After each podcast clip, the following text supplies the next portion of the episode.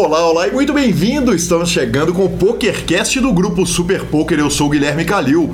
Eu sou o Marcelo Lanza. E chegamos a uma entrevista que eu queria há muito tempo fazer, professor Marcelo Lanza. Vinícius Ganso, o Gansão, jogador, o dono de um time de aplicativos. Claro, a gente falou muito a respeito da vida dele, falamos um tantão também a respeito da vida dos jogadores nas plataformas nos aplicativos. Lembrando, claro, que o PokerCast é trazido a você pela GG Poker, pela Pay for Fun e pela SX Poker. Perguntas, participações, sugestões, promoções e comentários. O nosso e-mail é pokercast.gruposuperpoker.com.br, Instagram e Twitter, arroba Guicalil e arroba Lanzamaia.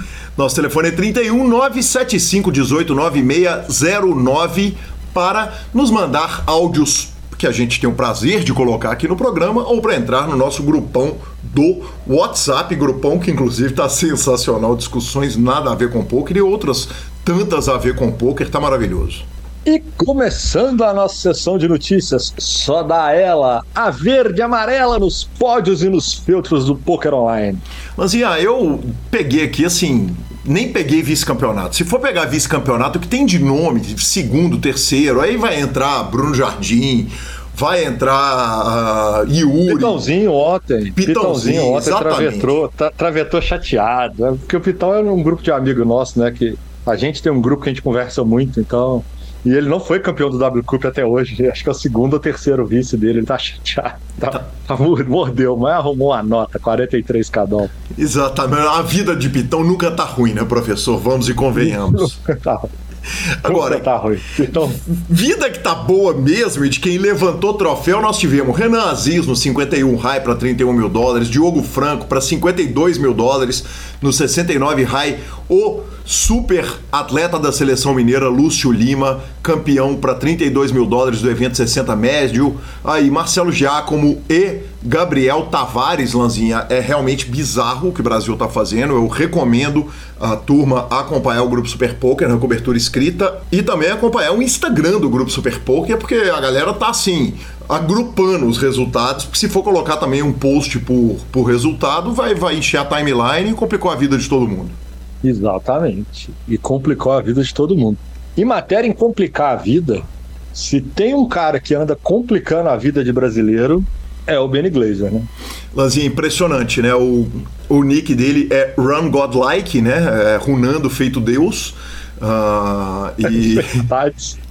Não pelo fato, não, não, não, sem julgar nada o que ele joga, ele joga demais da conta. Isso não. Mas arrumar o que ele arrumou de título num, num W Cup não, não pode ser só jogo, pode? Pode, né? Cara, pode, é, né? é, impressionante. Eu tenho uma teoria, Lanzinha. É, o tweet dele foi o seguinte: eu alcancei meu sexto título de W Cup nessa série, um novo recorde do W Cup, meu 24 título de Cup, né? Incluindo W Cup e Scoop, overall. Uh, genuinamente é além do absurdo. E este foi um dos grandes também. Estou muito feliz e muito grato. Obrigado a todos. Eu adoro essa série. E mandou um coraçãozinho, Lanzinha. E. Cara, você falou que ele tem alguma coisa de especial. Eu acho que é um cara de visão, sabe, Lanzinha? Ele tem visão de raio glazer. Nossa! Você preparou. Nossa! Você preparou. Você deu voltinha para poder chegar nesse ponto, para poder colocar a pia. Meu amigo! Oh. Patrão, fecha a minha. Uma coxinha, uma coca. É, deu. Para por aqui. Pra quê? E nesse momento que Marcelo Lanza abandona o PokerCast do grupo Super Poker, a gente lembra que. Tá maluco? A gente lembra que uh, as premiações para líder dos rankings do W Cup são as seguintes: o ranking low, primeiro, segundo, terceiro, 5 mil, 2.500, 1.500 dólares, medium, 10, 7.500 e 5 mil dólares, high, 15 mil dólares, 10 mil dólares e 5 mil dólares, overall, 25 mil dólares, Lanzinha. No momento, temos alguns. Simbólico, né? Como é que é? Simbólico, né? Simbólico. Simbólico, igual, igual da WSOP, né? Porque porra, um high 15k dólares, qualquer torneio high, né? Os torneios são muito caros, as retas são muito caras, então a gente sabe que é pela, é pela glória mesmo, né? Exatamente, Lanzinha. Uh, no overall, no momento, a primeira colocação não podia ser de outro jogador, né? É do, do homem que tem visões de raio laser, o Run Godlike, primeiro colocado. Uh, o melhor brasileiro é o Internet 93, o Renan Brusque. Aí no low, o Fall First é o primeiro colocado, o melhor brasileiro é o Pinguinho, o Gabriel Baleeiro, que está na quinta colocação. No ranking médio, uh, Deep Incidor uh, tem 495 pontos, melhor brasileiro é o Renan Brusque, terceiro colocado. E no high, claro, o Benny Glazer é o líder, o Nas é o segundo colocado e terceiro colocado ele, o homem, a lenda, Yuri The Nerd Guy. Aí sim, senhor. Aí sim. Dá pra buscar, então. Dá pra buscar, a gente acredita, tem mais uns diazinhos ainda de W Cup. Bora pra cima. E Lazinha, tivemos polêmica essa semana a respeito do uso de Time Bank. O Alex Foxen, a notícia correu a internet inteira. O Alex Foxen tinha Time Banks e estava uh, disputando uma segunda colocação do torneio na reta final e ele opta por gastar todos os time banks dele para esperar as blinds subirem e o adversário dele postar o, o, o Big Blind maior e Aí começou uma discussão maluca na internet, um monte de gente falando que deixou de ser fã do Alex Fox e outras pessoas falando que está no direito dele. Eu tenho opiniões a respeito disso, o senhor também tem opiniões a respeito disso, mas eu começo com a opinião do Matt Savage, que falou o seguinte: se os time banks estão em jogo, o jogador pode usá-los quando desejar. O sistema não é perfeito, mas funciona. O WPT tem feito alterações para melhorá-lo por anos e outra mudança estará vindo em breve. Professor, queria te ouvir a respeito disso. Eu gosto. Não. Acho um pouco de antijogo? Acho. Ele pode fazer isso? Pode. Cara, então é isso. Porque se a gente for criticar ele ali num pay jump, você teria que, que rever 100% dos, principalmente satélites hoje em dia, ou das bolhas de torneio, que isso é mais frequente acontecer é, ou até mesmo quando um jogador gasta um time bank para fingir uma situação, um call difícil, simplesmente para induzir um terceiro jogador na mão a um erro, é uma estratégia, é uma ferramenta, né? Então, é, não fico feliz em ver, mas ele não fez absolutamente nada de errado e segue o jogo, Pato. Lanzinha, é, a minha pergunta é muito simples a respeito disso, cara. Para que foi criado o Time Bank? Né? O Time Bank foi criado para isso. Foi exatamente para uh, ah, resolver que os jogadores, para resolver uma questão de stall, uh, de um monte de situações de torneio, e para isso foram dados Time Banks. Eu já ouvi no PokerCast, em entrevista e fora de entrevista, na vida pessoal, jogadores falando que utilizaram do time bank da mesma forma que o Alex Foxen usou para explorar ali o Sam Soverell, que era o outro jogador envolvido na mão. O chip líder do torneio disparado era o Stephen Chidwick nessa situação. E, cara, eu acho que se o time bank tá lá para isso, olha, é, é, é, eu ainda tenho uma posição mais grave do que a sua. Você tá falando que faz mal pro poker, eu falo que pro poker televisionado, então, é um absurdo, né, cara? Faz muito mal uh, pro jogador recreativo que vê isso é, não só é chato, como é um mau exemplo, mas tá ali, tá no direito do jogador fazer isso. É, muito pior o, o cara que gasta aqueles pré-30 segundos ali antes do dealer virar o, o reloginho para não gastar o time bank, faz isso em toda mão com nada. Eu acho isso 100 vezes pior. Isso perto de bolha acontece 100% das vezes, porque o time bank, quer queira, quer não, ele é uma ferramenta controlada. Você tem um número determinado que você pode fazer isso. Agora, o gastar aqueles segundos antes de, de virar o tempo, porque você só gasta o time bank depois que ele vira os 30 segundos, né? No caso do time bank de 30 segundos, o cara com 29 segundos foldar, isso acontece demais, eu acho muito pior, inclusive, né? Eu acho que o cara aí atrasa o jogo inteiro. Mas, cara, eu acho que ele não fez absolutamente nada. Ele pegou o livro de regra e falou: Eu posso até onde? Até aqui, então eu vou até aqui e segue o jogo. Professor, a gente deixa aqui os parabéns a Stephen Chidwick, que foi o grande campeão, ganhou a jaqueta roxa, né, uma premiação que a gente já discutiu aqui de forma ampla, o tanto que é esquisito dar uma jaqueta roxa pelo título de uma série. E, inclusive, eu nem tento mais falar sobre isso, porque o Léo Cansado foi me corrigir quando eu falei a cor da jaqueta do, do golfe e tal, eu falei, não, nem, nem, nem quero mais tentar acertar as cores das jaquetas roxas dos eventos, principalmente americanos. Maravilhoso, maravilhoso. Ele puxou o dobro do segundo colocado, 1 milhão 109 mil dólares ao longo da série, uh, com uma vitória e quatro ITMs. E para nossa próxima notícia, Lanzinho, eu vi um tweet tão curioso que eu lancei aqui na nossa sessão de notícias, que foi do jogador Alec Torelli. Ele falou o seguinte: quase todos os jogadores de pôquer estariam numa situação melhor se eles seguissem as seguintes regras duras, difíceis. Não jogar home games, nunca uh, emprestar dinheiro, nunca beber enquanto está jogando, parar quando está quatro baís para cima parar quando está três baís para baixo. E pergunta: o que mais? Eu acho que antes de perguntar o que mais, professor, o que, que você acha das, das regras colocadas por ele? Ah, na hora que eu olho e que eu vejo que eu não sigo nenhuma delas, eu fico muito tranquilo e não ser jogador profissional, né? Maravilhoso. Maravilhoso. Uh, professor, eu, eu, eu, fui dar uma investigada no Twitter, porque a, a que me chamou mais atenção era meio óbvio uh, pra gente que já tá no poker há muito tempo, mas a primeira pergunta era por que não home games? E os home games, ele alega que é o seguinte: a primeira é que a possibilidade de você ser trapaceado num home game é maior do que num jogo regulamentado. Uh, o que faz sentido, né? Quer dizer, o, o, qualquer casa de poker, cassino independente de regulamentação, ela tem a obrigação e a vontade de controlar a honestidade dos jogos. E ele fala também do reiki alto nos home games. Eu acho até que o reiki alto, se o field for bom o suficiente, justifica você jogar com reiki alto. É, isso depende muito aí de, de, de, de jogo para jogo com relação a empréstimo de dinheiro, nunca pegar dinheiro e nunca emprestar dinheiro para os outros é sempre uma boa ideia. Nunca beber enquanto jogar, professor. Eu vou te falar que essa é uma regra que eu sigo para o Royal Five, mas eu não sigo para o Guilherme Calil Five. Quando eu sento no clube, no meu pré-balada, para dar uma jogadinha no jogo mais barato do clube, eu tomo uma breja feliz e contente, mas obviamente ali eu estou numa situação de recreação, né? Com certeza.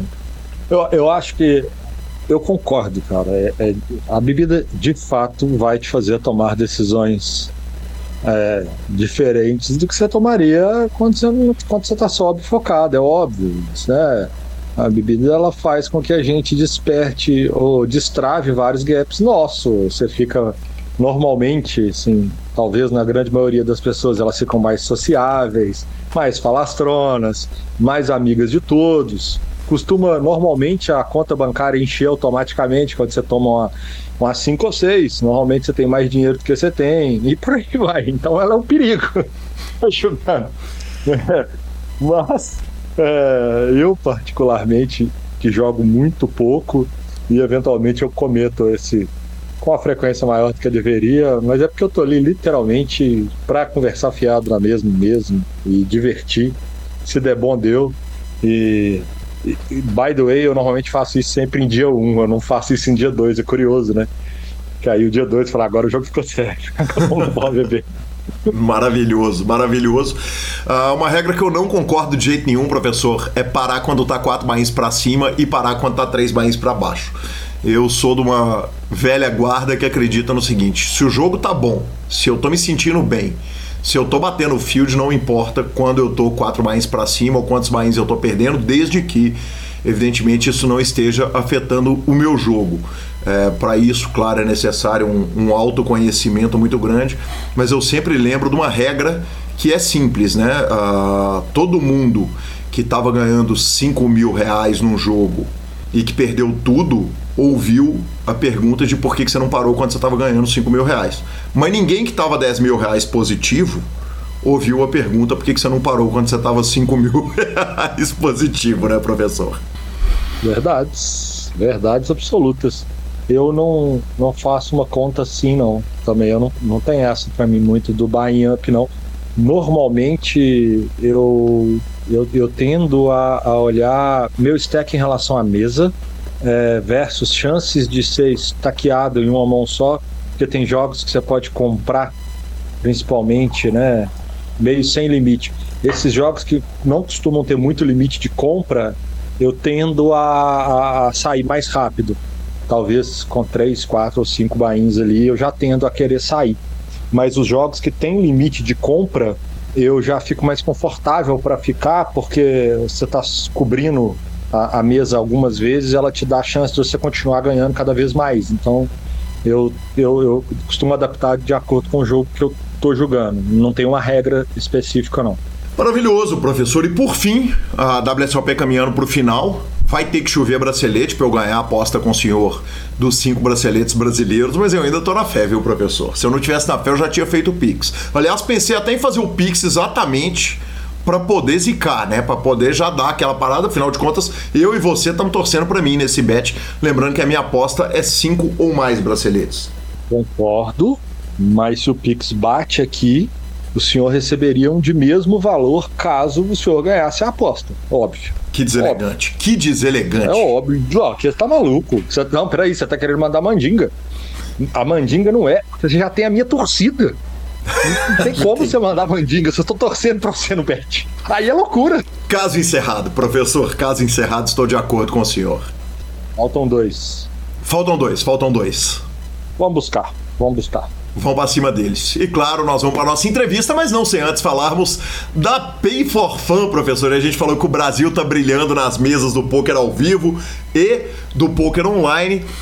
E a Pay for Fun tá brilhando no SBC Awards de Barcelona. O SBC uh, ah, é um, um evento para profissionais da indústria de jogos. Mais de 15 profissionais estiveram por lá. Aconteceu de 19 a 21 de setembro. E adivinha só, a Pay for Fun ganhou a inovação de pagamento do ano do SBC Awards. Então, parabéns, a gente está cansado de saber a qualidade do, do, do, trabalho da Pay for Fun, que é uma carteira digital com cartão de crédito pré-pago, o jeito mais fácil de você mandar e tirar dinheiro de todos os sites de poker, de aposta, e além de tudo, a Pay for Fun ainda participou do painel Entrando no Brasil, o que fazer e o que não fazer do ponto de vista de pagamento, com Ari Célia, diretor de Relações Institucionais e Ouvidoria da Pay for Fun. É o Brasil brilhando em todas as áreas e, claro, você vai criar a sua conta na Pay for Fun pelo link do nosso programa. Ficamos com a palavra de Rodrigo Garrido. Fala, Garridão.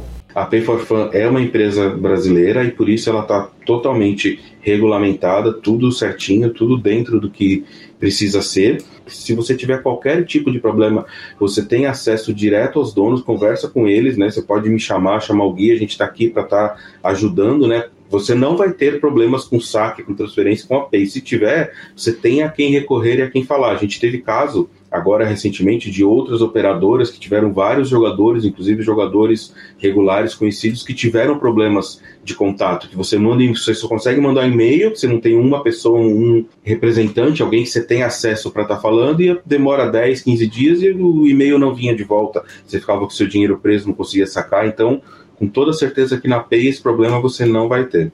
Muito obrigado e agora sim entrevista com Vinícius Ganso. E chegamos à nossa entrevista. Feliz e contente estou de receber meu caro Vinícius Ganso. Né, eu acho que Ganso já virou sobrenome. Muito bem-vindo, meu querido Ganso, Gansolito. Que gosto de receber aqui no PokerCast. Calil, prazer estar aqui conversando com vocês aqui. É, eu que escutava esse programa aqui várias vezes, agora estou sendo, sendo, privilegiado de poder estar falando com vocês aqui, né? Vamos lá, vamos bater um papo bacana aqui. E é isso aí, vamos embora. Maravilhoso. Gansão, eu, eu costumo uh, fazer uma pergunta clássica no programa: quem era o entrevistado antes do poker? E no seu caso, eu pensei em fazer quem era o Vinícius Ganso antes dos aplicativos. Mas eu vou começar com a clássica: quem que era o Gansão antes do poker? Cara, engraçado. Eu antes do poker, eu fui, eu fui um cara que trabalhava numa empresa de família, tá? Só que eu trabalhava mais na parte de serviço é, de peão mesmo, né? Então, para você ter ideia, é o seguinte, eu comecei a trabalhar, por exemplo, saí da escola com 19 anos, né? Eu tomei uma bomba no colégio e tal, dei aquela atrasada de leve, né? Vagabundo como sempre. Mas aí eu fui trabalhar com 19, né? Uhum. E já fui direto em empresa de família. Empresa do meu irmão, empresa de plástico, trabalhei em empresa de plástico. E eu, eu, eu que sou de Sete Lagoas, né? Não sei se o pessoal conhece, sabe, conhece a famosa Seven Lakes. Da região metropolitana de Belo Horizonte, então, né? Exata, exatamente. E é próximo a Belo Horizonte. E, eu, e a empresa era em contagem. que é também da região metropolitana de, de Belo Horizonte. Uhum. E então eu, demorava mais ou menos, eu ia e voltava todos os dias para Contagem, trabalhando. Longe, né, Gansão? Uma hora, mais ou menos, uhum. 40 minutos de carro assim. E aí eu ia trabalhando, só que, por, por exemplo, olha só, é, na época eu era meio iludido, né? Um menino, 19 anos, você imagina, vocês imaginam vocês com 19 anos onde é que vocês estavam, né? Então eu tinha a mesma cabeça, com 19 anos, acabei de sair do colégio e tal, não fiz faculdade, tá? É, na época. Ô, pensei... me permita só te interromper para te falar que imagina você com 19 anos, uma porrada de gente virou e falou assim: sou eu aqui em casa agora, ouvindo o PokerCast no Ganso. é, não, e, e, é engraçado que, por exemplo, eu tenho um cara no meu time lá que ele, ele tinha 18, com, 19, com 18 anos ele tinha ganhado um, um, torneio de um milhão, mas a gente vai chegar nisso depois. Então, mas é legal tocar nesse assunto. Mas com 19 anos, cara, eu saí do colégio e fui direto trabalhar. E eu não, não passei na faculdade, porque pessoal hoje que eles não vão entender, mas, por exemplo, antigamente, hoje você faz Enem e você tem meio que um pré-seletivo para você ir para a faculdade que, que te adapta às suas notas. Eu acho que é uma coisa mais ou menos assim, se eu não me engano. Né? Na época você tinha que escolher a faculdade que você iria e tentar passar nela. Era muito difícil. Então, por exemplo, você tentava às vezes Viçosa, vou dar um exemplo, Viçosa ou FMG. A concorrência era absurda, tá ligado? Você não uhum. passava no Enem e passava lá, sei lá, lá no, no Manaus, não. Entendeu o que eu tô querendo dizer? Uhum. E, pela sua nota. Enfim, ele não fazia, não tinha o Enem direito. Aí não passei em faculdade direito e tal, fui trabalhar. E eu achei que cheguei na empresa do irmão, né? Falei assim, eu trabalho na empresa do meu irmão, vou chegar lá, trabalhar no escritório, tal, fazer servicinho leve e tal. Rapaz, cheguei lá, primeiro dia já me deu um uniforme assim, sabe? Deixa eu ver se toma esse uniforme aí. Também foi no show de fábrica, rapaz. Peão mesmo, peão de fábrica. Eu fazia entrega, descarregava caminhão, e, e, e é, é, caminhão de polietileno, saco de polietileno, fazia entrega de sacola, de saco plástico, fazia, fazia tudo serviço de peão, sem imaginar, eu já fiz. Aí depois de um período, eu comecei a trabalhar também no escritório. Só que eu fazia o trabalho de peão, de fábrica de chão e do escritório. E a fábrica, na época, era uma fábrica pequena, sabe como é que é? Então você tinha que meio que ser meio que severino na parada. Mas foi bom porque serviu de aprendizado, cara. E nesse meio termo aí, acabou que eu namorava, cara, e aí minha história é até engraçada que é o seguinte: eu namorava uma menina, e eu meio que com 19 anos, aquele menino apaixonado e tal, aquele negócio todo. Meu negócio era trabalhar durante a semana, final de semana encontrar minha namorada. Trabalhar, uhum. final de semana encontrar a namorada. E um desses final de semana, assim, ela foi e, tipo, de viajar ou encontrar a família dela no lugar, e acabou que eu não encontrei ela. E eu não tinha absolutamente nada para fazer, cara. Uhum. Nada, nada, nada, nada, nada para fazer. E aí, cara, eu assim, almoçando com minha mãe lá em casa tal, eu ligo a televisão, tá passando assim no FX, lembra do canal FX? Eu não sei nem se tem esse canal ainda. FX, tá passando lá o PCA, cara. Olha que legal. Tá passando o PCA. Você lembra que ano, Gansão? Cara, eu acho que é o PCA 2. Eu lembro que é o PCA High Roller, que tava o Scott Silver e o Elk. Eu, eu lembro da figura do Elk, que uhum. marcou muito minha vida nessa, nessa questão. Eu vi aquele negócio assim, o pessoal transmitindo, e quem estava comentando na época era o Alexandre Gomes e o Walter Salles. Uhum. Vocês veem como, quanto tempo tem isso, cara. Acho que eu tô te falando assim, tô te falando que o PCA que estava sendo transmitido, eu acho que era de 2008, alguma coisa assim, mas eu não lembro o ano que eu estava vendo, acho que era 2010, uma coisa assim. Uhum. 2009. 2009, 2010 que eu estava é, vendo isso. E aí, cara, 2010, 2011, porque, porque eu com 19 fui trabalhar. Eu fiquei dois anos na fábrica, no, trabalhando normalmente, isso teve um, teve um, um, um, salto aí, sabe? Em dois anos depois que, eu fui, que aconteceu isso aí. E muitas pessoas não sabem, mas eu sempre fui um cara muito. que gostei muito de games, sabe? E eu, durante minha adolescência toda, eu joguei um jogo que até, até que esse jogo teve uma influência muito grande na minha carreira, chama-se Tibia.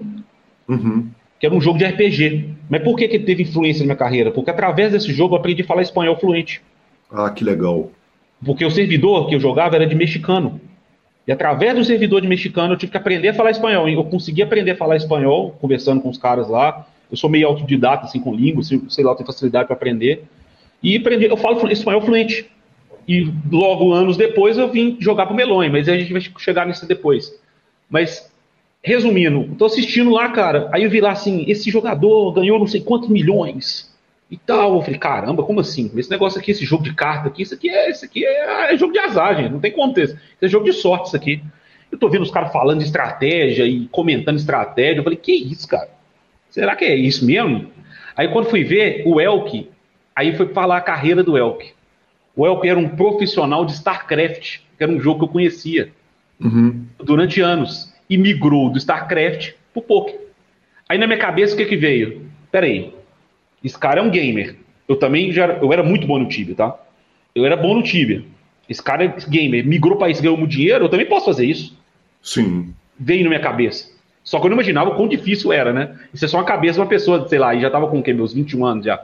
Uma cabeça assim, de uma pessoa que não pensava. E nisso saiu uma propaganda assim, na época, jogue no Poker Stars, viaje ao mundo jogando pelo Poker Stars. Você lembra dessa propaganda? Lembro. Viaje ao mundo jogando ao Poker Stars. A primeira coisa que eu fiz foi entrar no meu computador, no computadorzinho, véi, danado. Véi, entrei no computador, Poker Stars. Aí tinha os free roll, não sei o quê. Comecei a brincar. Aí, meu filho, aí começou mais ou menos a minha história. O poker em si, eu já conhecia o jogo, mas não com que, que ele era com essa seriedade. Aí começou, a partir daí começou a minha história. Comecei a procurar coisa de informação, procurei saber se. Porque comecei jogando free roll, aí depois eu procurei uma escola, tinha uma poker school, aí comecei a procurar uma escola de, de poker relacionada a isso. E aí comecei a jogar, comecei a jogar bem baratinho ali, aqueles negócio de um real, 50 centavos e tal. E aí você entrava na comunidade do Orkut, tinha uma galera na época, o Pitão tava na época, eu lembro do João Fera. Poker Mania. Poker Mania, isso aí, Calil. Nossa senhora, tem muito tempo isso, cara. Puta merda.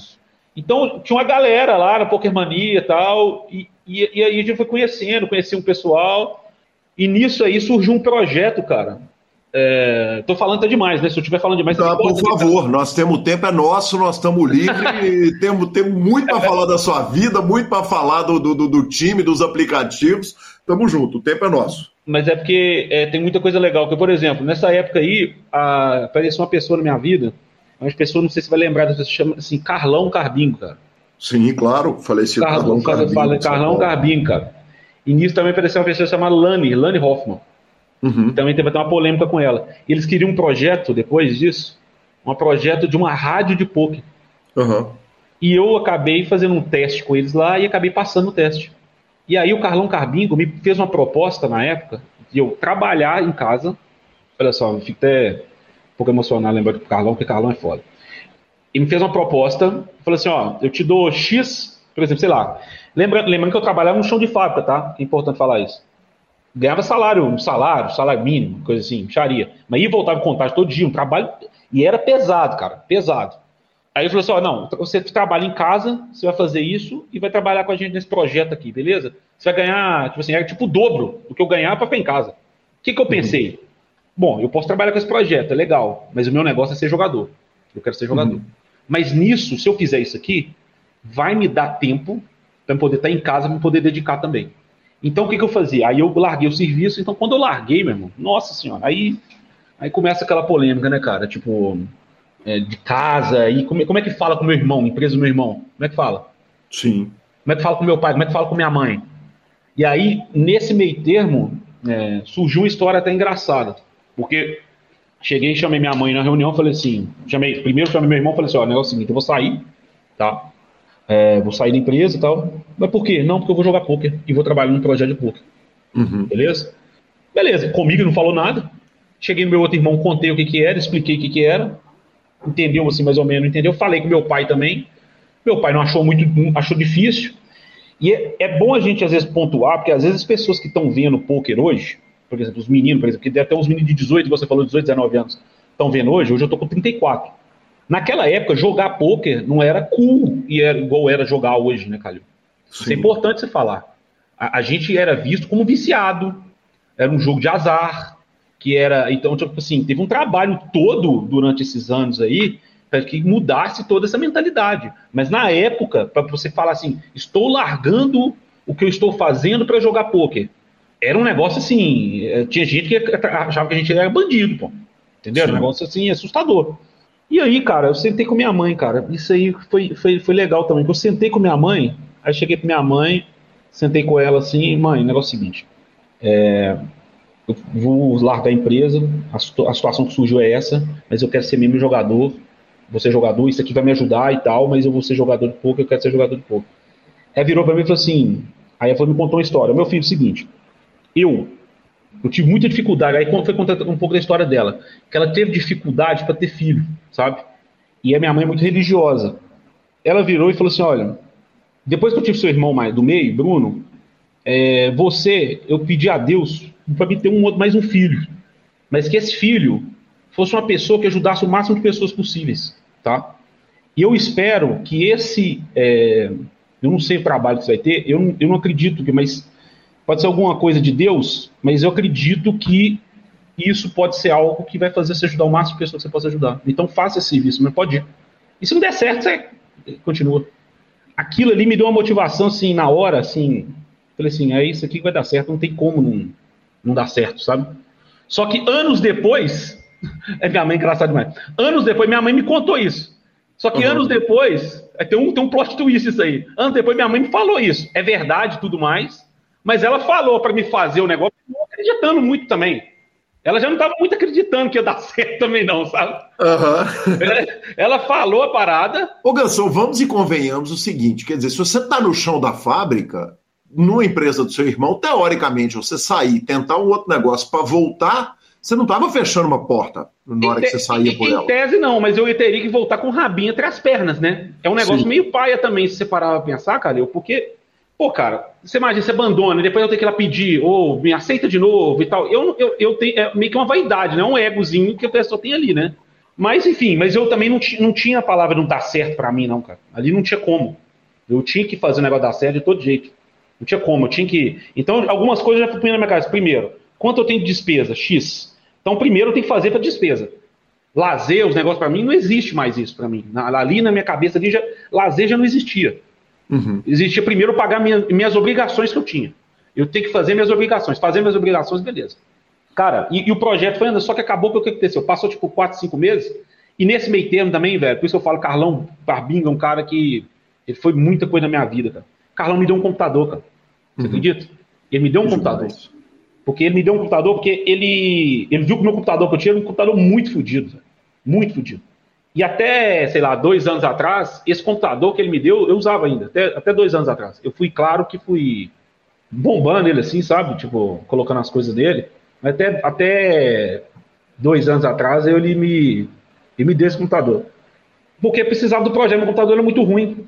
E aí esse computador, cara, fez eu, tipo assim, conseguir rodar software, rodar o software que precisava na época do trabalho, mas depois o projeto não deu certo, ele falou assim, segue sua carreira, aquela voz dele, Gansão, segue sua carreira aí, vai, vai seguir o seu caminho aí, meu irmão. Daquele jeitão dele, você lembra, né? Do que é? Sim. Aquele jeitão, segue sua carreira aí e vai embora, meu irmão. E as coisas caminhou. Que e demais. Meio, é, é foda, foda, eu até fico meio emocionado, porque Carlão era foda. E aí, nesse meio tempo, eu conheci o Pecaio, aí lá atrás o Pecaio, conheci o Pecaio, no, nesse meio termo. Eu conheci o Pecaio. O Pecaio, Pecaio que passou pelo PokerCast, contou a história dele, era jogador de spin and go, hoje seu sócio no Simba. Sim, seu sócio no Simba também. Hum. E ele, o Pecaio, é, ele também foi fundamental na minha carreira, porque, querendo ou não, além de ser um, um sócio, ele é um grande amigo meu. E é uma pessoa dos melhores corações que eu conheço, sabe? Uma pessoa muito do bem mesmo. Então ele, ele, ele um dia conversando comigo assim, eu ainda estava trabalhando no negócio, falei assim, velho, meu sonho é ser profissional de poker. Vou ser uhum. profissional. Aí virou e falou assim, não, você vai ser. Você vai ser. Nós vamos fazer você ser. De alguma forma ou de outra você vai ser. E ele me ajudava sem cobrar nada, cara. Tipo assim. E, e na, pra época, só pra vocês entenderem, porque o pessoal às vezes não tem noção. Pecaio é da época que grindava junto com Caio Pimenta. Pra quem conheceu Caio Pimenta, Caio Pimenta é uma das mais lindas do poker nacional. Então o Caio Pimenta, o Caio Pimenta e o PK, o PK tinha muito conhecimento. O PK já foi um dos melhores jogadores, de, só pra vocês entenderem, o PK já foi o melhor jogador de quase todos os jogos que ele jogou. Uhum. City Goal ele já foi um dos melhores do mundo. Spin Goal ele foi um dos melhores do mundo. Entendeu? Torneio ele é muito um excelente jogador de torneio também. Então, todos os jogos que ele joga, ele é, ele é muito bom. Então, na época, ele me deu conhecimento de graça também, entendeu? Então, eu, eu tive essa, essa sorte, assim, de coisa. E aí, a carreira, antes de começar, então, eu já estou entrando no meio da carreira, mas a gente vai, vai falando as coisas. Mas aí, daí em diante, aí é a história, né? Aí a gente tem monte, um monte de coisa ainda para poder pra contar. Mas aí a gente vai contando com, Gansão, me conta um negócio. Você está falando de uma galera que sentava para grindar, que incluía Pecaio, que é mente brilhante do jogo, uh, Caio Pimenta, talvez o, o, jogador mais genial que o Brasil, talento maior que o Brasil. O maior, maior, uma lenda que eu já vi e os maiores ah. caras que eu já vi. Eu até te interromper, porque eu acho que é importante que algumas pessoas não conhecem. Eu já vi muita gente criticar ele, tá? De falar muita coisa dele, mas a pessoa, eles não conheceram a pessoa Caio Pimenta, tá? Caipimenta é um dos, caras, um dos caras mais legais que você pode conhecer, tá? Eu, eu quero falar isso aqui, eu quero falar isso. E uma das pessoas mais legais que eu conheci como pessoa, tá? Uma das pessoas mais legais, tem mais bom coração que eu já vi também, sabe? Ele é um cara. E outra, muitas dessas jogadas que os caras fazem hoje, Caio Pimenta fazia 10 anos atrás, tá?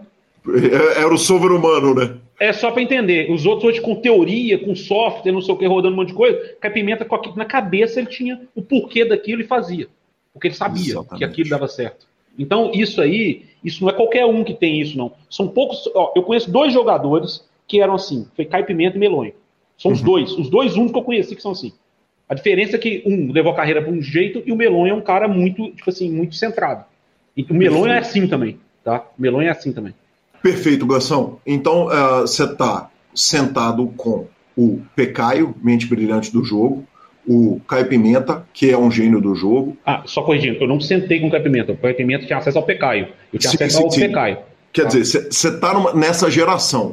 É, a geração claro. que está Uh, junto com esses caras ali, o Matheus Pimenta, que é uma mente absolutamente brilhante do jogo, hoje jogador Perfeito. de cash game, e queira ou não queira, tá ali junto com eles todos o João Simão. Amigos também, dispensa... João Simão, mesma coisa. Exatamente, que dispensa comentário. É, há um bom tempo eu não trago essa discussão aqui no PokerCast, acho que é uma hora muito apropriada, e, e, e aí você vai me corrigir se eu tiver maluco. Quer dizer, a gente está falando de quatro caras que o talento e a percepção natural do jogo deles é completamente fora da, da caixa, fora do extraordinário. Você se considera um cara com essa percepção extraordinária para o jogo ou você acha que o seu sucesso ele veio através de um esforço muito maior? É, onde que você se coloca olhando para a sua carreira no, no, nessa linha? Quer dizer, no cara super talentoso, no cara super esforçado, no meio de tudo, onde que você está nessa régua?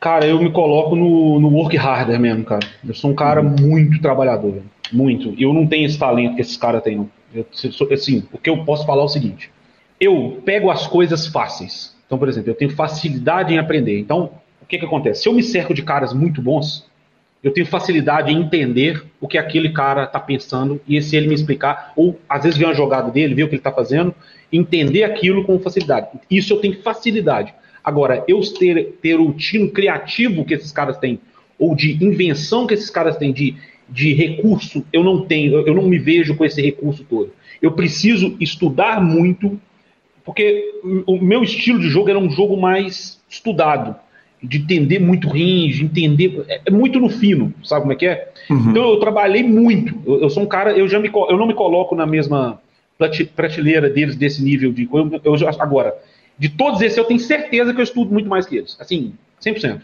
Sou muito uhum. mais dedicado que qualquer um deles. Porque é horas de estudo, horas de dedicação, é, reviso coisas, sei mexer. Todos os softwares, imaginar, eu sei mexer. E aprendi sozinho, ninguém ficou me ensinando nada. Aprendi sozinho mas é porque eu precisava aprender as coisas, porque eu sabia da necessidade de aprender. Então eu não me coloco nessa, nessa nesse mesmo prateleiro. Eu já sou um cara, por exemplo, se fosse colocar é, porque o pessoal gosta de categorizar, né? É, genialidade Messi ou trabalho duro de Cristiano Ronaldo? Eu já seria mais a linha Cristiano Ronaldo. Entendeu? Perfeito. Seria mais minha linha. Perfeito, sensacional. Sensacional. E aí eu acho que agora é uma boa hora da gente entrar quem era o Gansão antes dos aplicativos, visto que você teve uma longa carreira. É, vamos dar uma panorâmica geral e, e, de preferência longa, conta para mim a respeito da hora que você se profissionaliza, quer dizer, passou o projeto da rádio, não deu certo, aliás, não deu certo uh, uh, em lugar nenhum a questão da rádio poker, assim, quando era um projeto que era muito denso, né? Teve a Poker Roll nos Estados Unidos, bancada pelo Barry Greenstein. Quer dizer, era muito difícil fazer o formato áudio antes da explosão dos podcasts. E você vai abraçar a carreira. E aí, Gansão? Cara, é o seguinte. É, a gente tem que situar também um pouco para entender como é que, para mim poder entender minha carreira, você tem que entender também um pouco é, de como é, como é que, como é que era a minha vida. Entenda o seguinte, eu não sou um cara rico, tá? Não era um cara rico. Hoje sou um cara com bem de vida e tal, beleza. Mas na época não era um cara rico, longe disso, tá? Então eu trabalhava em chão de fábrica, então eu já tinha saído da empresa meu irmão, então eu tinha que fazer dinheiro. Então, pensa comigo, se você é um cara que precisa de dinheiro constantemente, você precisa pagar as contas. eu não poderia jogar torneio com field gigantesco, concorda comigo? Por causa Sim. da variância do jogo. Então a primeira coisa que eu tinha que buscar é, primeiro, onde é que eu tenho menos variância? Essa é a primeira coisa. Segundo, onde é que eu tenho mais chance de, de, de ver dinheiro com mais facilidade? E aí eu fui pro City Goal. E aí eu comecei a carreira no City Goal. E nesse meio termo, eu conheci, é, é aquilo também, minha carreira, cara, eu não sei o que é, mas isso eu posso dizer que foi um pouco de sorte. Eu só me, durante minha carreira toda, eu só fui conhecendo gente boa, cara. Pessoa boa para mim, assim, sabe? Que fui, fui aproximando de mim pessoa boa e foi ser boa. Igor, Igor, velho. O Igor, mano. O, não, é, não é o Igor Campanha, é o Igor Campanha, tá? Porque tem um campanha uhum. campanha. O Igor Campanha, cara, ele era jogador de City Goal e tinha um timinho dele. Pequeno, time pequeno e tal. Ele me chamou. Eu tentei jogar por conta, não tava dando conta. Jogando 2 dólares, tá? Não tinha dinheiro para jogar 2 dólares. É só pra vocês entenderem como é que era a situação na época. 2 dólares tava começando a quebrar minha banca. Aí falou assim: não, Gansão, vem para cá, joga com a gente aqui. Eu vou pagar um curso para você com BFIS. Só para o pessoal situar, o BFIS foi um jogador que foi um dos melhores, foi o, TLB, não é TLB na época, era um rank Sharkscope, que foi o melhor do mundo em tipo 2007, 2008. Então nós estamos falando já de 2012. Claro que ele estava um pouco desatualizado, tá, mas esse cara tinha muita coisa para passar para gente. E aconteceu uma coisa nesse período que muita gente não sabe, que nessa nova geração não sabe. Tem um negócio chamado assim, Black Friday. Sim. Você lembra, lembra da Black Friday? Claro. O Black Tuesday, não sei se é Black Friday, né? Black, Black Friday, Friday, Black Friday, sim. É Black Friday mesmo? Uhum. Que é o seguinte: Abril de 2011. Full Tilt e PS parar de funcionar nos Estados Unidos. Uhum. Do mesmo, assim, de um, um problema. O Tilt é, tinha aquele outro também que. É, como é que é o nome? Ultimate é, Bet. Ultimate Bet, Everest, pouco. Tinha uma, uma galera parou de. Os Estados Unidos, hoje em dia, os americanos voltaram a jogar uma CR, mas na época, muito, durante anos não puderam jogar. Uhum. Aí vai. E, e, do nada, foi tipo assim, da noite pro dia. E aí o que aconteceu com muitos jogadores? Gol Befis. Perdeu o ganha-pão. Ele falou: fudeu, o que, que, eu vou fazer? Ele era um dos melhores do mundo, se gol, o que, que ele fez? Quer saber? Vou, vou, vou dizimar meu conhecimento para todo mundo para poder pagar minhas contas. Uhum. Esse cara, Calil, eu lembro o preço da hora dele. Ele cobrava 50 dólares hora o coach dele. Uhum. Esse cara me deu um coach, cara, que só de eu ver o coach dele já melhorou meu jogo assim, absurdamente. As coisas 50 dólares hora não é nada, né, Gans? Não é nada pelo que ele me passou. É, é, nada. Mas, é, mas é dado em qualquer coisa, não, porque é o conhecimento que vira dinheiro, né? Do melhor jogador do mundo de dois anos, de TLB, de, de ranking de, de City Goal, pô. Então é dado. Eu lembro do preço. E eu, uhum. aí nós temos um outro problema. Eu falo espanhol, mas inglês eu não falo, não. Eu não falava, não. E aí, como é que eu vou fazer o curso? Aí, cara, eu não sei como é que o Igor desembolou, velho. E conseguiu ainda negociar com o Befis para ele participar da aula e me traduzir algumas coisas, velho. Ô, velho, Deus é bom demais pra mim. E eu participei da aula, cara. E fui assistir na aula do Befis ali e tal. Cara, na que eu já vi a aula do Befis, passou duas, três aulas, duas aulas dele em, tipo assim, não tô zoando, em menos de um mês eu já tava voando. Uhum. Já, tipo assim, já era top. Top, mas top mesmo, assim. O Calil era coisa impressionante. Isso é uma coisa que eu te, que eu te falei na sua pergunta anterior. Nisso eu era top. Porque o cara me ensinava uma coisa, eu pegava muito fácil. Muito fácil. Eu entendia muito fácil. Eu tenho muita facilidade de aprender. E, e fiquei muito top. E fiquei jogando City Goal um tempo. Aí eu joguei pro Igor durante o contrato, acho que era de quatro meses, joguei para ele. Comecei a jogar por conta, comecei a dar certo. Eu fiquei no City até, sei lá. City Goal, aí eu jogava City Goal 3 buy, 15 e 8 dólares. Beleza? Aí eu fiquei no City acho que durante dois anos, uma coisa assim, dois anos, três anos, não sei exatamente. E aí surgiu, cara, uma oportunidade para eu jogar pro. Na, é, na época, o Doug, você lembra o Doug Santos? O Doug Santos chegou para mim é, e jogava pro Ariel Bahia. E uhum. jogar pro Ariel Bahia, mas tava saindo. E aí surgiu a oportunidade de eu jogar pro Ariel Bahia, cara. E na época, mais uma vez, é aquilo que eu falo, é os vínculos. Fiz uma amizade com o Doug, ficamos amigos. O Ariel Bahia jogar para ele, o Doug falou assim: cara, esse menino é dedicado. E me apresentou para o Ariel Bahia. O Ariel Bahia, na época, mais uma vez, ninguém vai. Muita gente não sabe. O Ariel Bahia, na época, era um dos. Em 2000, nós estamos falando de 2013. 2013. Ariel Bahia era um dos melhores jogadores do Brasil de, de torneio. Uhum. Você lembra disso? Sim. Ele era o melhor jogador do Brasil de torneio. Era ele, o Decano, o Crema, esses caras que sempre estão aí. E o Nerd Guy estava começando a, a, figurar ali também. Então o Ariel Bahia era um dos melhores jogadores de torneio na época. Eu falei assim: bom, se eu quero ficar, jogar, migrar para torneio agora, eu tenho que migrar com, com quem é bom, né? Os melhores. Ariel Bahia foi passou. E eu fui sentar com o Ariel Bahia, eu aprendi muita coisa aí também, nesse período. Mas eu fiquei pouco tempo, eu fiquei tipo assim, um ano, não fiquei um ano. E aí eu comecei a jogar por conta. E nesse pedaço, ah, E um fato curioso, tá? Um fato curioso da minha carreira, que é bom, é bom se falar. Eu nunca tive um ano perdedor na minha carreira, viu, Clarim? Eu acho que é raro você ver um jogador nisso. Você pode pesquisar. É, é, é raro, torneio é raro demais. Eu nunca tive um ano, não só torneio, se gol, torneio, tudo. Você pode pegar meus gráficos, meus gráficos são abertos, quem quiser ver pode ver. Eu nunca tive um ano perdedor na minha carreira. Isso é uma coisa que eu me orgulho de falar. Nunca, zero. Eu nunca fiquei um ano perdedor. Sempre fui ganhador. Um ano. E aí é, vai chegar nesse ano de 2015, que é um ano para mim que ele é meio que chave para mim. Porque acontece, eu começo a jogar por conta em 2014, no final de 2014, em 2015, o jogo dá uma mudada. Dá uma. Eu sinto que eu já não estava é, batendo o fio demais com a facilidade que eu estava. Você entende? Entendo. Ali eu senti. O que, que eu senti ali? É só para contextualizar também. Uma coisa era o estudo de noção. Até 2015, eu tinha o estudo de noção. O que, que era o estudo de noção? Estudo de bate-papo. Por exemplo, eu converso com você, aí você me fala uma linha, eu vou lá e aprendo. Entende? Sim. Não tinha aquele estudo massivo de software igual tem hoje, de solver. Entende onde é que eu tô querendo chegar? E eu nem sabia disso direito, matemática direito do jogo. Não, eu, eu, tinha noção. Tinha noção, cara, do jogo. Igual a maioria do, do também tinha. O Ariel Bahia tinha noção. A verdade é essa, o Ariel Bahia tinha noção. E também passava assim pra gente. E o, a maioria dos brasileiros era assim também. E aí em 2014, 2014, 2015 foi um ano chave, porque eu comecei a passar aperto, cara. Comecei a não bater o field e você jogando por conta. E você começa a passar aperto, você começa a passar aperto financeiro, cara. Eu comecei a ter muita dificuldade. E aí é nessa hora também, cara, que você vê quem é que tá com você e quem é que não tá. Sabe?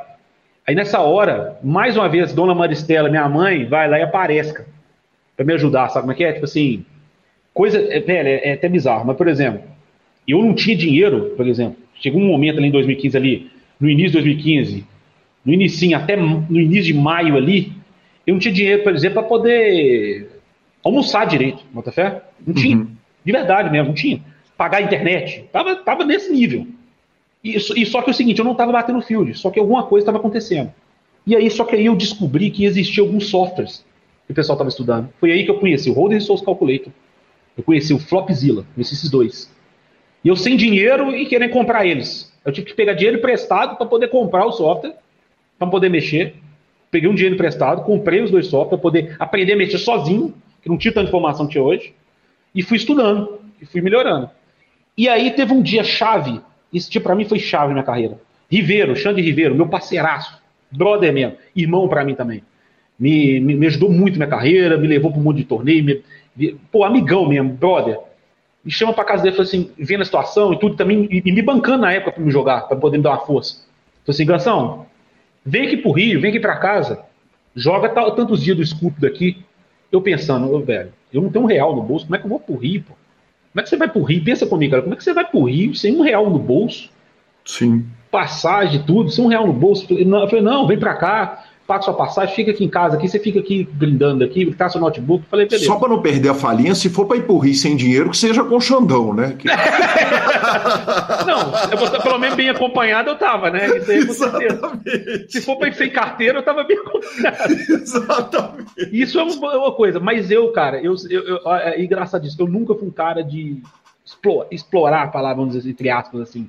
Eu sempre fui muito fico meio, meio assim de estar tá, tá abusando, sabe, da boa vontade dos outros, sabe como é que é? Eu, eu sempre fui assim, eu não gosto desse tipo. Assim, aí, pô, eu ia sem dinheiro, velho, pra casa do cara. E na verdade, eu fiquei nem na casa dele, fiquei na casa do, do, do pai, dos pais dele. Aí falou, fica lá com o Arthur, o filho dele, tá, tava lá tal. Falei, vai lá, chega, chega aí, Gansão, tal. Aí eu fui. Na hora que, ele me busca no aeroporto, cara, ele vira pra mim e fala assim, ô Gansão, tem uma surpresa pra você hoje. Uma surpresa? Eu falei, é. que foi? O Nerd Guy, ele vai grindar com a gente hoje lá. Falei, ué, como assim? Ele vai grindar hoje lá porque ele vai pegar um visto. Olha só essa história. O Yuri nem lembra. Se bobear, o Yuri nem deve lembrar disso, cara.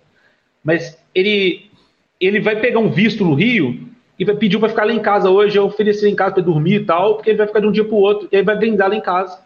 Ué, eu falei, beleza. Nós estamos falando de 2000, 2014, 2015. 2014, para situar, o Yuri tinha acabado de ficar em segundo no main event W Cup com up com o Fedor Halls. Você lembra disso? Lembro. E também, então, ou seja, o Yuri já estava forrado. Yuri ali já tinha sido consolidado, vamos dizer assim. Uhum. Aí Yuri chega, aí eu tô lá grindando e tal, eu tô vendo. Aí eu começo a bater um papo com o Yuri, eu curioso pra caramba, conversando com o Yuri. No que eu converso com o Yuri na época, gente, eu tô falando de coisa de 2015, nós estamos em 2023. Muita coisa de mentalidade, que você vê no YouTube hoje os outros falando. Na época não tinha, não, tá? É, é tem que situar também o tempo para entender, porque hoje parece fácil as coisas que eu vou falar, mas na época não tinha esse acesso a, a mente worker, não sei o que, não tinha, não tinha essa mentalidade, era outra parada. É mais, é, tudo é sorte, tudo, não sei o que, entendeu? Aí o Yuri conversando com o Yuri, o pessoal falava muito, não, o Yuri é muito talentoso. Não, Yuri é um cara de talento, esse menino é talento, talento puro. Aí conversando com ele, conversando, não, eu faço isso, isso, isso, conversando, conversando. O resumo da conversa com o Yuri, ô Calil, é que o Yuri, mano, ele trabalhava pra caralho, mano. E trabalha pra caralho até hoje. Eu vejo Sim. tudo que ele ganhou hoje na carreira, assim, não é por acaso, não. Eu tô falando de 2015. Deixa eu te falar, aquilo ali abriu minha cabeça de uma forma Falei assim, talento, talento cacete, pô, que menino tem. Esse menino trabalha pra caralho, mano. Trabalha muito. E eu tô aqui fudido aqui, eu não trabalho 10% que esse menino trabalha. Aquilo ali abriu minha cabeça de uma maneira, eu falei assim, você quer saber de uma coisa? Eu vou ter que trabalhar o dobro dele. Pra pelo, pelo menos estar tá próximo do que, do, que, do que ele é já. Eu ter pelo menos aproximar dele. Foi que deu em mim um clique, assim, de do quanto que eu tinha que trabalhar. E não era só grindar, era o tanto que ele estudava que me impressionou. Ele estudava uhum. demais, cara. Ele estudava demais, cara. E na época eu tava falando que ele já estava migrando do torneio pro PLO. Ele estava começando a migrar pro PLO naquela época. Eu lembro bem ficou, disso. Ficou um tempo para jogar cat game e tal, e os mixed game. Eu tava naquela época ali migrando, naquela época ali. Cara, aquilo ali abriu minha cabeça. Eu saí da casa do Xande, obviamente no ferro, né? Que eu não arrumei nada no Scoop. não nada, obviamente. Mas quando eu voltei para cá, eu comecei a estudar. Primeiro, fields em que eu batia, como pudesse, poderia bater. Estudei horários de estudo, tudo que pudesse me ajudar no estudo. Cara, eu virei uma máquina, mano. Uma máquina. Eu fiquei sem cadeira, sem sair de casa, tipo assim, sem sair de casa, que eu digo no sentido, tipo assim, ah, vou no bar ele tomar uma. Uns quatro meses, cara. Fiquei, tipo uhum. assim, de maio até. Quatro meses exagero. De maio até agosto, sem sair de casa. Uma que eu já não tinha dinheiro mesmo também. Então já não adiantava. E dois é porque eu, tipo assim, eu não tinha conversa, cara. Então, nesse período, trabalhei, trabalhei, chegou em agosto, eu busquei meu ferro e deu aquela aliviada em mim. Quando foi no final do ano, no final do ano, mais ou menos ah, em outubro, o Pecaio vai e ganha o Sunday Million, uhum. jogando pro Melão, jogando pro Melonho. Entende? Nisso, ele fala assim, o Gansão, você precisa jogar pro Melonho, cara. Ele falou comigo assim. Aí foi outra, outra chave na minha vida. Você precisa jogar pro Melonho. Melonho é jogador uruguaio Pra quem não sabe, né? O Melon é um jogador uruguaio. Dos maiores jogadores de pôquer da história. E você já falava espanhol, né, Gação? E aí, a chave tá aí. Eu falava espanhol fluente. Ele era uruguaio, eu falava espanhol. É, e outra coisa, ele. Eu, eu, não, eu, nunca tinha ouvido falar do Melon. O Melon era muito low profile.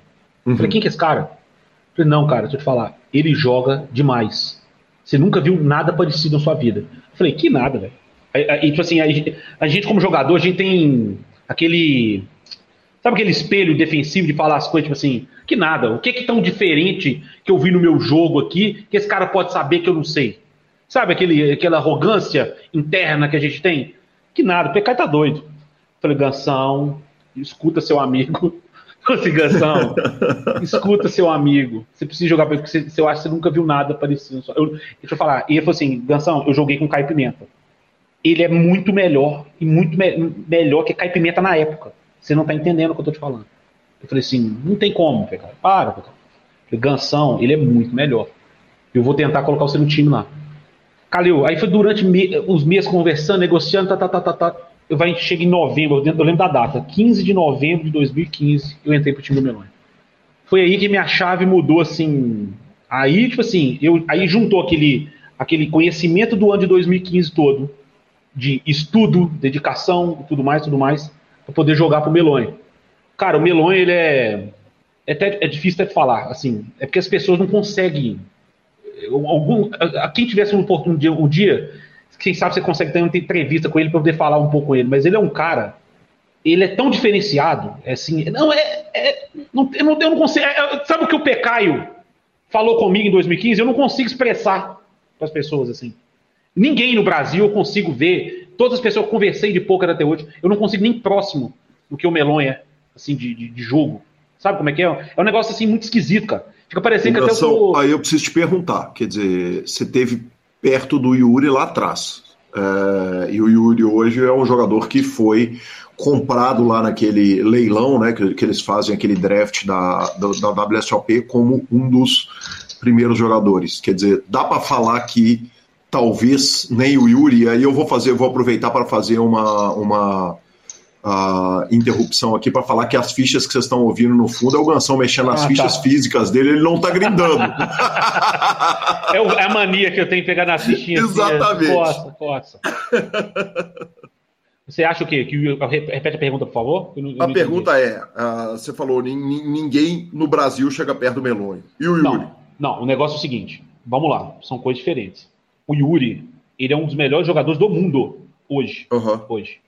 Em 2015, nós estamos falando de 2015 2016, não tinha nenhum jogador no Brasil, nem próximo. Quando eu digo nem próximo, é nem próximo mesmo, Calil, do que uhum. o Melon era. Mas nem próximo.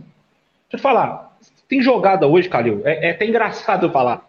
Tem jogada que os caras hoje faz conta e não sei o quê, e desenha. E eu, fico, eu, eu começo a rir, cara. Eu, eu começo a rir, sabe?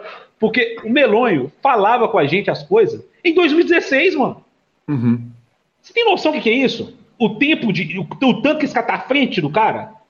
E os outros criticando. E o mais engraçado não era isso, cara. É que, tipo assim, quando a pessoa não entende uma coisa, ela tem duas coisas, duas formas de reagir. Ou tentar entender estudar e ver se é bom ou ruim, ou criticar. A maioria só criticava. Uhum. E criticava e vinha me criticar e falar comigo, tal, tal, tal. Aí eu, às vezes, por exemplo, eu, eu lembro de, um, de, uma história, de um dia, um cara me mandou a mão do melão assim, cara. Mandou a mão, e o pessoal vinha em mim, né? Porque eu sempre defensor dele, pô. Tem que defender uhum. o cara, o cara nem tudo é meu amigo. Não, defensor, atleta dele, aluno, atleta, cavalo, quer dizer.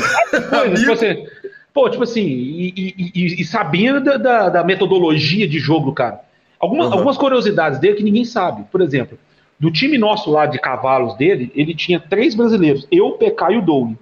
Uhum. E tinha mais alguns uruguaios. Acho que ele tinha dez jogadores. Dez jogadores ganhadores. Você conhece um time assim? É, é impressionante. Dez jogadores ganhadores. Uhum.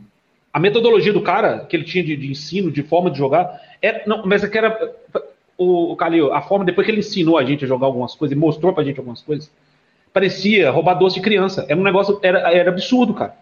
Era absurdo o que ele fazia. Era assim, sobrenatural. Agora, a questão da comparação com o Yuri, que eu fa posso fazer para você é o seguinte: o Yuri, ele é muito mais estudioso e dedicado que o Meloni. Muito mais. Uhum. Não tem ninguém que eu conheço, que assim, eu não conheço o Yuri pessoalmente tanto assim, igual as pessoas falam. Mas pelo que falam, o Yuri é um dos caras mais dedicados que tem no Brasil. E mais estudioso também, pelo conhecimento que eu vejo dele. Ele é um cara muito dedicado e as coisas que ele faz assim, ele é o mais dedicado. Mas o Melon de jogo explotativo, eu não conheço ninguém no mundo que deve ser melhor que ele. Ninguém. De, de encontrar forma de explorar os seus oponentes. Não tem ninguém no mundo que é melhor que ele. Pode, pode, isso aí pode falar comigo que quiser. Para explorar os oponentes, não conheço. Não conheço. Não tem jeito. Ele, ele, ele sempre tá. Parece que ele tá sempre matutando alguma coisa. Sabe como é que o cara tá sempre pensando alguma coisa? Eu, eu não sei explicar, cara. Você fala com ele uma jogada assim, na que você vai discutir a mão com ele, você vai explicar para ele o que está acontecendo, na que está explicando o que está acontecendo com ele, ele simplesmente, é, cara, ele, ele bola uma coisa ali e fala assim, não, isso aí dá certo. Vamos fazer, faz isso, uhum. isso, isso aí que isso aí dá certo. Não, e é isso. E aí eu fiquei jogando, cara, eu joguei para ele de 2015, 15, 2015, aí eu joguei até um bom tempo, parei, voltei, parei. Eu fui parar de jogar para ele, foi agora mesmo que eu comecei a jogar por conta, efetivamente foi ano passado, foi em 2022. Então eu tive muito tempo com ele ainda de absorção, de conhecimento, de trocar ideia e muita coisa, sabe? Mas ele, para mim, ele que mudou a minha cabeça no jogo. E aí eu sou muito grato a ele por causa disso. Eu, eu, eu, é, eu tenho estendo de falar dele assim, e eu acho até o PK falou tão um dia do PokerCast, ele tem um outro negócio dele também no jogo dele que é diferente, assim. Ele parece até meio, sei lá, parece que tá numa bolha às vezes, assim. Se você vê ele grindando, eu tive prazer de estar na casa com eles uma vez. Você vê ele grindando, parece que ele tá numa bolha, cara. O nível de concentração, assim, é. Que, tipo assim, se você tivesse com um som alto no fone, ele pedia assim, às vezes, às vezes pra baixar seu fone, porque poderia estar atrapalhando ele, cara. É nesse nível de chatura, cara, pra você entender. Assim. Era nesse nível, entendeu? Mas, assim, é, é, as coisas. Um dia você vai ter a oportunidade de conversar com ele, você vai entender o que eu tô falando. Nós vamos armar isso aí, vamos conversar com o Melonha aqui com muito gosto. Com muito gosto. Gansão, é... vamos lá. Como é que termina o projeto com o Melonho? Porque eventualmente você vai parar nos aplicativos e vamos falar a respeito dessa ocupação do espaço dos aplicativos pelos times e de tudo a respeito de time. Mas essa relação com o Melonho dura quanto tempo e como é que ela vai e por que, que ela acaba? Olha, é o seguinte, na verdade não, não acaba a relação, né? Na verdade é o seguinte, o que acontece? Como, como em qualquer time, qualquer jogador, você chega a um certo ponto e que o jogador meio que ele pode caminhar com suas próprias asas, vamos dizer assim, né? Uhum. É, o meu objetivo sempre foi, eu sempre gostei de querer jogar por conta, sempre foi uma vontade minha, de estar jogando com meu dinheiro, jogar. Só que para isso, você tem que estar uma banca forte, uma estrutura forte para você aguentar jogar aquilo que você gosta e aquilo que você bate, uhum. né? Então eu demorei tempo para fazer isso. Então o que acontece? Eu joguei do Melão em 2015, aí eu parei de jogar para ele, que aí eu vou chegar nos aplicativos, é o seguinte, eu recebi uma proposta, não é questão de proposta, eu não queria, eu, que nesse meio termo também, é importante falar, mesmo jogando pro Melonho, é, eu fui um cara que eu sempre busquei fields em que eu sempre batia. Uhum. Isso é uma coisa que na minha carreira eu sempre procurei isso. Pode soar um pouco medroso isso? Pode. Não, tá? Isso me soa óbvio. Com... É, é, não. só, só é, porque, é, porque, é, é, porque, por exemplo, eu acho que às vezes na minha carreira pode ter faltado um pouco de, de ousadia em alguns momentos, sabe? Uhum. É, diferente de alguns jogadores, é, inclusive eu, hoje, com, tra com o trabalho externo que eu tenho, eu vejo que eu sou um jogador com menos autoconfiança do que muitos outros jogadores. Às vezes, tecnicamente, eu tenho certeza que eu sou melhor que alguns, mas os caras têm tanto mais confiança do que eu, que às vezes a carreira dele pode ter sido até melhor que a minha. Mas eu não quero comparar a carreira. A minha hoje eu estou muito satisfeito com a minha carreira. Só que eu escolhi, eu fui sempre tão preocupado em estar tá ganhando constantemente, que eu escolhi sempre o quê? Fields em que eu batia uhum. e batia com sobra. Então fica até uma dica, eu vou até dar uma dica para vocês aqui, ó. Isso aqui, ó, isso que eu vou falar agora aqui, isso aqui é caro. Isso aqui você paga coach às vezes, você paga caro para algumas pessoas para poder falar para vocês o que eu vou fazer. Para algumas pessoas fazerem para vocês isso aqui ou falarem isso para vocês. Mas você que está começando, você que quer ganhar dinheiro com pouco, só ganhar dinheiro, você não precisa ser o melhor do field, não. Tem que ser simplesmente ganhar daqueles que você está jogando contra. É só Sim. isso. E aí o importante é o seguinte: se você quer ter pouca variância, jogue em fields menores. Então a, a, o conceito de variância qual que é? Quanto maior seu ROI e menor o field, menor a variância. Uhum. Basicamente é isso. E, e, o volume, né? Então é um conceito que quanto maior seu volume, menor o field, maior seu ROI, menor sua variância. Então eu estudei muito isso. Então eu, o que, que eu busquei? Eu sempre busquei o field mais caro possível para mim, com o menor field possível e com o maior ROI possível. Entendeu? Então Sim. eu sempre busquei isso na minha carreira. Para eu poder ter o máximo de ganho possível com a menor variância possível. Para estar sempre, constantemente ganhando. Onde é que eu batia.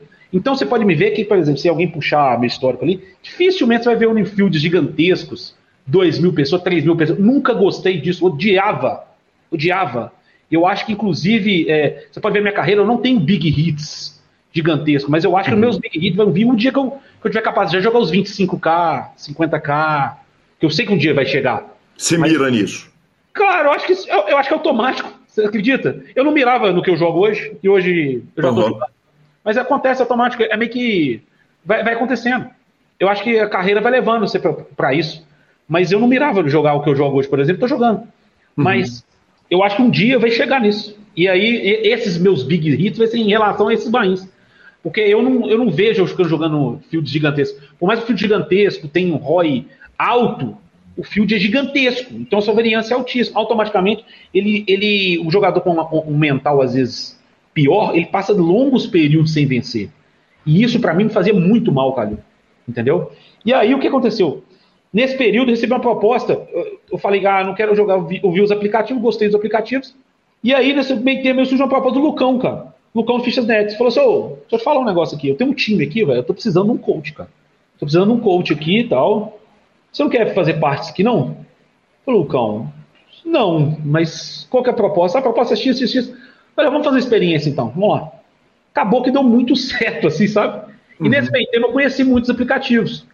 E aí fomos trabalhando, trabalhando, trabalhei um, dois, três, uns quatro meses e tal. Só que acabou que ali o negócio não estava muito bom para mim. Em termos financeiros mesmo, tá? Vou falar abertamente. Financeiramente uhum. não estava ficando bom para mim aquilo ali. E eu comecei, e eu jogando aplicativo, jogando aplicativo, jogando aplicativo, e o fio do aplicativo estava espetacular. Sim. Espetacular. Estava muito bom. E uma coisa que eu tinha um certo preconceito, e nessa época eu meio que cortei preconceito, é que as pessoas falavam assim: ah, o aplicativo tem multi-account, o pessoal rouba. Ah, uhum. não sei o quê. Isso, que, que, até hoje muitas pessoas têm isso. Mas algumas pessoas não sabem. Mas o aplicativo, para jogar multi-account, tem regras. Uhum. E é permitido jogar com multi-account. Isso é, está no, no, no, estatuto do site do, do, aplicativo. Não tem problema jogar multi-account. Você só tem que jogar dentro das regras. E, e assim, eu gosto de fazer essa analogia, porque algumas pessoas, muitas vezes, elas não, não entendem. É, tem o torneio freeze out, tem o torneio bounty. Tem uma certa adaptação. Uhum. No torneio multi-account, você também tem que fazer certas adaptações. Certo? Uhum. E isso é outra regra que você tem adaptação. Mas eu não gosto de jogar assim. Beleza. Você tem as outras opções você jogar assim. Mas a, o próprio site fez umas regras para que meio que inibisse um pouco a questão da pessoa, por exemplo, eu jogar com minha própria conta e não não, não fazer um collusion com a minha própria conta. Entende o que eu estou querendo uhum. dizer? Então, isso aqui já foi meio que inibido no site. Então, e, e outra coisa, collusion, collusion vai existir desde que o mundo é mundo, desde que o PS existe, lá existe. Só que multi, entre você com você mesmo, na Suprema não tem como ter. Porque você não pode jogar uma conta com a outra. Entende o que eu estou querendo dizer? Então, isso já é uma regra do site. Enfim, chegando isso aí, acabou que passou um tempo lá, nós, nós encerramos nosso, nosso acordo, eu continuei jogando, e aí, o Pecaio tinha um time de spin, cara. Tinha um time de spin nesse período. E o Sim, time falou tava... no PokerCast a respeito. E tá, o time tava para acabar. Eu falei assim, Gansão, o time tá para acabar tal. Eu e ele, nós nunca tinha feito nada junto, assim, de... Como é que eu posso explicar? De projeto. Nunca... Projeto junto. Falei, uhum. A gente não monta um time de, de aplicativo nós aqui mesmo, cara? Do nosso jeito. Nós jogamos pro mesmo cara. Nós temos a mesma metodologia de jogo. Entendeu? O PK ainda jogava o Melon, eu não. Vamos fazer um pool nós dois? O que, que eu começo a fazer? Fizemos um pool, entendeu? Um, um, um pool de dinheiro, igual esses caras têm o Nine Tails, tem hoje. Jogamos uhum. fazendo um pool eu e você, e fazendo um, um, um, time. Vamos fazer um time nós dois aqui. Então, chamamos o Melon também, o Melon eu acho que vai querer pegar e tal. Chamamos o Melon e o Melon entrou como sócio da gente. E a gente chamou o time, e aí montou, aí montou o Simba. Só que na época nem era Simba. A gente não tinha nem nome, a gente era meio que anônimo, assim, sabe? Uhum. O Simba, o nome Simba surgiu depois de dois anos, o time depois de dois anos dando muito certo, surgiu dois, dois anos com a necessidade de a gente ver que a gente precisava de novos jogadores para formar uma categoria de base, uhum. com a intenção de renovação. Porque lá atrás, você lembra que eu falei que, por exemplo, o jogador, todo jogador deve caminhar com suas próprias pernas? Sim. Automaticamente, alguns jogadores, viu, provavelmente, deve ser que vão embora. Entendeu? Então a gente tem que pre preparar para isso e formar também novos jogadores, ajudar novas pessoas. Lembra do objetivo inicial meu? ajudar o máximo de pessoas possíveis. Minha mãe, eu fico com isso na cabeça. E eu, isso, eu acho que isso também vai estar uma, uma forma de estar tá ajudando, mas formando novas carreiras e tudo mais. E aí surgiu o Simba. Foi aí que surgiu o Simba nessa, nessa, nessa parada. Gansão, você falou a respeito do time não ter nome e tal. Aliás, anonimato é meio que uma característica do Simba, né? O Simba posta resultados nos torne dos torneios online mas em raras ocasiões posta em qual torneio que cada um jogou, qual que é o nick, quer dizer, tem uma, uma uh, um, um, segredo ali de, de, de, qual que é a, a, conta do Gansão. É, então, isso aí é uma coisa minha, tipo assim, é, não só minha, essa coisa do melonho, PK é muito tempo atrás. Por exemplo, é, eu não, eu, eu lá de trás eu já não tenho, por exemplo, conta naquele, nem sei se tem mais aquele site, ele é um site que tinha que falava os nicks, você tinha um ranking, não sei o quê, Pocket faz. Aham, uhum, sim eu tinha cadastro lá com a conta Gansão. Depois eu vi que as outras contas minhas que eu ia fazer nos outros sites, eu nunca cadastrei as outras. Uhum. Por quê? Porque eu não queria que o jogador soubesse quem era, quem era o Gansão. Uhum. Entendeu? Para não ter informação minha. Eu sabia, eu, eu, sentia que a informação que eu pudesse passar gratuito para alguns jogadores de alguma maneira pudesse me prejudicar nas mesas. E o cara saber quem sou eu, ele pode ter informação de, um, de, um, de vindo de algum lugar, e eu sem saber que ele sabe, eu acho que ele teria uma certa vantagem. Isso é uma coisa minha. Pode ser paranoia? Pode, mas não custa nada me defender também, sabe? Isso é uma coisa estratégica nossa.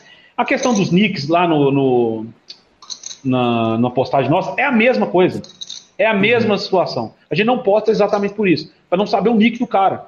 Porque você posta o nick do cara, aí depois você pega outro nick do cara, aí você vê, não, esse cara é esse aqui. Então você já sabe como estrategicamente você jogou. Já jogou com ele uma mão, você tem informação do uma mão, você já jogar com o cara de novo na outra. Então você já uhum. tem uma informação. Então isso para a gente é um pouco, pode ser que seja prejudicial no futuro, entendeu? Então a gente vê isso de forma estratégica, entendeu? Então por, nada mais que isso. Agora, e mesmo assim também, é, como é que eu posso falar para você? E mesmo assim os pessoal sabem quem são os caras, então é meio, meio complicado. A gente tenta blindar, mas mesmo assim complica. É difícil. Maravilhoso, professor. Primeira parte do Gansão encerrada. E semana que vem, com muito mais, a gente entra numa parte ainda mais técnica, muito mais técnica. E uh, que homem, né?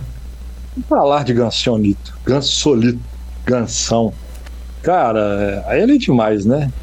Gansão é demais. É das pessoas mais engraçadas que eu tenho prazer de conhecer na minha vida. Dono dos áudios mais homéricos que o nosso grupo já, já ouviu. Ele, ele é muito fora da curva e é um cara. É, a gente sempre falou isso, assim. Que cara. Tanto que ele é diferenciado em, em foco, esforço, estudo, aonde ele se localiza, o que, que ele faz. Ele é merecedor de tudo que ele tem. Ele é um monstro. Maravilhoso, professor, maravilhoso. É importante dizer o seguinte: eu tenho uma coleção de áudios dele no meu telefone. Como não, né? É, eu, tenho, eu tenho um grupo uh, com Gustavo Eronville que eu salvo, que eu envio os, os áudios do Gansão. Eles vão chegando, eu já vou mandando e deixo eles lá, porque eles podem ser úteis a qualquer hora e, são, e sempre que eu tô triste eles me fazem rir. Ai, ai.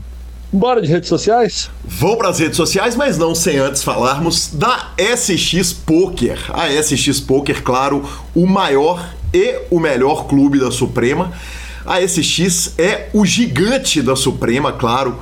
E neste domingo tem o milhão supremo. Uh, campeão leva para casa um pacote para os 5 anos da Suprema no Mavisa Resort. O Bahia de apenas 390 reais. Late registration até às 7h40, blinds de 20 minutos. E professor, tá chegando o main event da série. Tem um milhão nesse domingo, mas domingo que vem brilhou. Aquecimento para os 5 milhões de reais no domingo que vem. Ah, esse vai ser nervoso. Lembrando para a turma que tem satélite para tudo quanto é lado. Então, só fica de fora quem não ganhar o satélite ou quem pelo menos não tentar, né? E para depositar e sacar na SX tem o Fichas 24 horas, se você prefere automatizado ou atendimento do clube. E agora sim, professor, redes sociais. E cara, a gente fica muito no Discord, né, do time, porque a gente tem muitas horas de aula lá no Royal Five na semana, e essa semana eu fiz dois recortes magníficos do Royal Five. Um, eu entrei numa, numa aula do professor Guilherme Américo. Guilherme Américo, professor da turma bronze, e ele estava falando o seguinte, cara, essa semana aparentemente me botaram gerente da metalúrgica. Eu falei, como assim, professor? O professor, o professor Guilherme tem umas paradas de hotel, ele tem uns trampos de hotel lá, hotelaria, com a família dele. Eu falei, como assim, professor gerente da metalúrgica? Ele falou, uai, no ferro. Aí... São formas novas de falar deu ruim. exatamente, exatamente. Ele que mata o jogo, é um verdadeiro magnata do poker brasileiro. E aí o mano Christopher, ah, lá de Santa Catarina, parou para contar pra gente que antigamente teve uma época no começo da nem da carreira dele, né, no começo da vida social dele, ele perdia para os senhores da terceira idade que jogavam cacheta no bar ele ensinou eles a jogar pouco, ele buscou tudo de volta e mais um pouco, velho. Eu falei, desculpa, mas isso tudo vai pra pauta do programa, senhores. Mas é isso aí, o importante é porque ele não queria ser gerente da metalúrgica. exatamente, exatamente, maravilhoso. Maravilhoso. Tivemos também cravada, professor, do Crodo. Quem segue o Instagram, as redes sociais do Grupo Super Poker, tá vendo que a gente tá fazendo uns videozinhos com os cortes do PokerCast super engraçados. E o Crodo é que é o responsável pelos vídeos todos do Grupo Super Poker, pela edição do vídeo. Ele entrou num torneio, um 300 dólares garantidos, PKO de 3,30, professor. Acabou de entrar no poker, acabou de começar no Grupo Super Poker, foi lá, arrumou 40 dólares de prize, mais 40 e poucos de nocaute, 82 doletas nesse dólar para quem investiu 3,30. Que homem, hein? Pode ser ruim, né? É o famoso já salvou o final de semana. Né? Não tá pode ser ruim. Exatamente. É ela? É ela, é ela. Então, bora de finalização. Finalização, professor, superpoker.com.br, mais que poker é super poker, de clubes, a guia de clubes onde jogar e agenda diária de torneios, mibilisca.com, cobertura mão a mão de torneios pelo Brasil e pelo mundo, YouTube e Twitch, altas transmissões, altos Alans acompanhando reta final de torneios, também os free do Super Poker, então não perca o nosso trabalho no YouTube e na Twitch. Dica cultural. Lanzinha, minha dica cultural essa semana, ela, ela é uma dica apropriada para metade do estado de Minas Gerais apenas. E para quem por acaso vier visitar, no sábado passado eu fui levar meu sobrinho Gustavo e minha sobrinha Malu para o estádio do glorioso Clube Atlético Mineiro e tá demais, viu, professor? Foi legal demais. O estádio tá assim, o esqueminha para chegar, para sair, para sentar, para assistir jogo absolutamente nota 10. Tinha, de, depois da pandemia, eu ainda não tinha ido a estádios de futebol e saí de lá absolutamente encantado, professor. Cara, eu também não tinha ido, inclusive vi o senhor no telão. vi o senhor no telão. É, o senhor estava lá no telão com o seu sobrinho lá gritando e eu também estive lá e estava demais, hein? Nossa, demais, demais, demais. Posso que contar coisa... uma história a respeito dele, Lanzinho? Ele ficou esperando. Ele é, A gente não pode tomar banho de falar de futebol aqui, né? É, ah, exatamente. Aqui a gente pode é. falar. Ele, ele ficou no meu colo ali, que o cara da câmera tava na frente dele, então ele viu que ele podia aparecer no telão, ele ficou caladinho. Na hora que o cara abriu a câmera nele, ele falou uns 17 palavrões consecutivos e a câmera foi cortada para outros lados, velho. Eu, eu não devia achar graça disso, né? Mas eu sou tio, eu não sou pai, eu achei muito engraçado, professor. É, esse é o papel, senhor. Cada um trabalha com o papel que tem. Deixa eu te falar uma coisa. Cara, essa semana eu vi duas séries inteiras. Para não falar que são séries, eu vi duas minisséries inteiras. Eu e a Gabi engatamos é, mais ou menos umas 8, 9 horas da noite na série burro tem que comer capim. Ô, amor, como é que chama as duas séries? Como é que eu consegui esquecer os nomes? eu vi as duas séries, são duas minisséries, uma com seis episódios, uma com seis ou oito também. Como eu não lembrava nem do nome, como é que eu vou lembrar da duração? Em dois dias seguidos. É... Uma chama Depois da Cabana e a outra chama Safe, as duas da Netflix. São minisséries curtas, umas baseadas em fatos reais, mas séries muito bem feitas, cara. Séries boas. Você fica ali 5, 6 horinhas. É como se fosse um super filme de 5 horas. Mas vale a pena, viu? A gente deu uma engatada 8 horas da manhã, na hora que olhamos era quase 8 horas da noite, quando olhamos era quase 2 horas da manhã. E série encerrada e bora pra próxima. Maravilhoso, professor. Maravilhoso. Arroba Guicaleu e arroba Lanza Maia são os nossos Instagrams e Twitters. O PokerCast é trazido a você pela SX Poker, pela Pay for Fun e pela GG Poker. Estamos no Spotify, Deezer, YouTube, Amazon Music e Podcast Players. Nos indique, nos dê 5 estrelas, especialmente no Spotify e no iTunes. E a edição é do fantástico Rodolfo Vidal. Um grande abraço a todos e até a próxima semana. Valeu!